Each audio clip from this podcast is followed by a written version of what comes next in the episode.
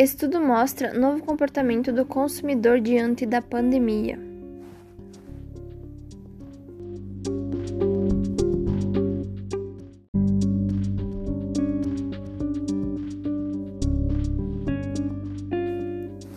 Pesquisa da Nielsen indica que itens de abastecimento de emergência e suprimentos de saúde são os mais procurados.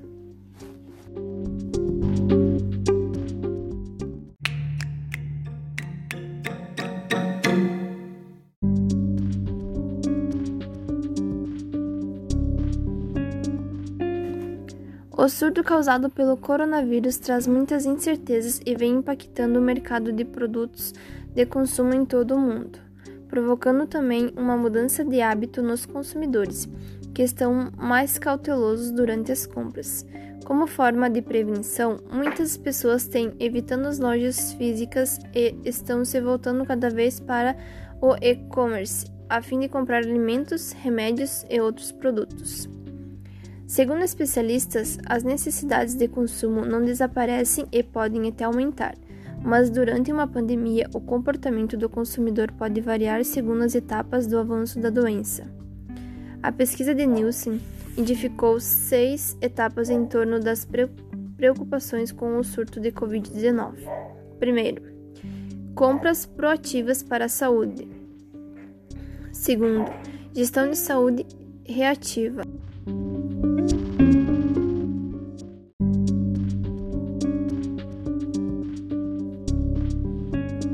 Terceiro, preparação da despensa. Quarto, preparação à vida em distanciamento social. Quinto, vida restrita. Sexto, vivendo uma nova normalidade.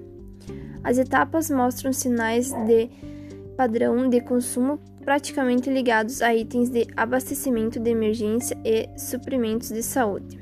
Ainda segundo a pesquisa, as mudanças de hábitos que mais se destacaram foram crescente interesse por produtos para manutenção geral da saúde e bem-estar, priorização de produtos essenciais para a contenção do vírus, saúde e segurança pública, armazenamento de alimentos e uma vasta gama de produtos de saúde, aumento das compras online e diminuição das, das visitas às lojas, viagens de compras restritas, preocupações com o aumento do preço Retorno às rotinas diárias, mas com cautela.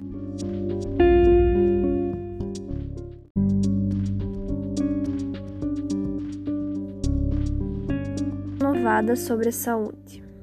De acordo com a pesquisa, além do aumento do consumo de alimentos, o que não é surpresa, a busca por produtos de higiene como álcool em gel e máscaras cirúrgicas também vem aumentando em todo o mundo.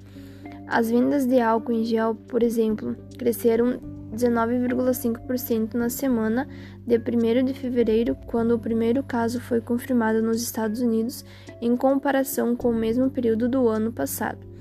Com a proliferação